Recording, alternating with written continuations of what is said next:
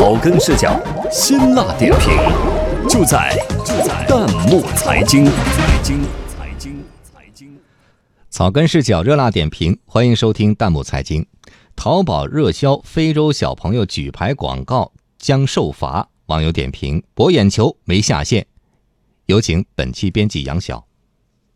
近日，非洲小朋友举牌送祝福、打广告的视频广告走红网络。十多个非洲小朋友举着一块小黑板，跟着念黑板上写的“某某我爱你，生日快乐”或“买某产品找某某，非洲人都知道”等祝福或广告语。唱跳俱佳的，亚洲天王。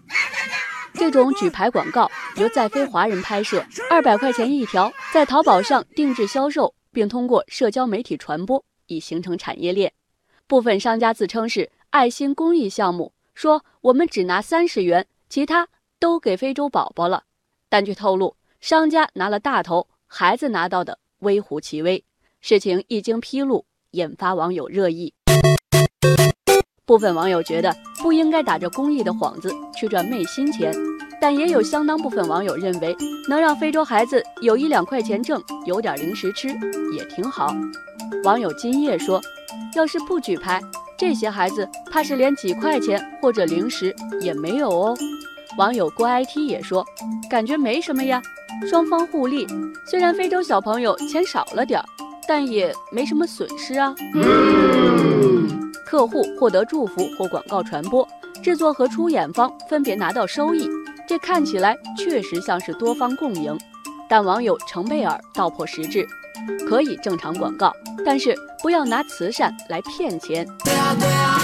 网友西月也分析说，事件核心分两部分：一是这个市场行为里，劳动者，也就是这些非洲小朋友本身对利益的认知是否清晰；一个是消费者有权知道自己资金的支配对象，但在只赚几块的虚假宣传下，显然劳动者和消费者。都被利用了，这到底是不是一个分成多少的问题呢？如果这些收益按宣传承诺的都给了非洲小朋友，是不是就无可指摘？网友卓天下说：“不要把商业和公益混为一谈。”有媒体也指出，这一事件中恰恰是伪公益的外衣，让人们忽视了举牌广告本身存在的多重违规。广告内容很任性。最好最高级，非洲人都知道，涉嫌夸大的违规用语随处可见。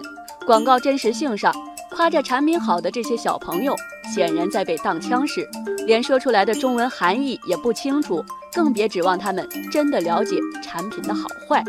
网友无伤说，定制广告的人真以为自己在行善，捐助这些非洲儿童，而不是做了无底线商家的帮凶，利用了孩子的纯真。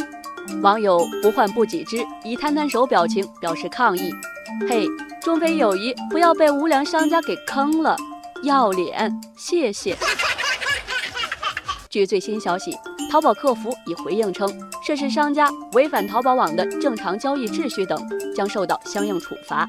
在此，我们也想对这些广告商家说：不能为了追求创意，丢了情怀。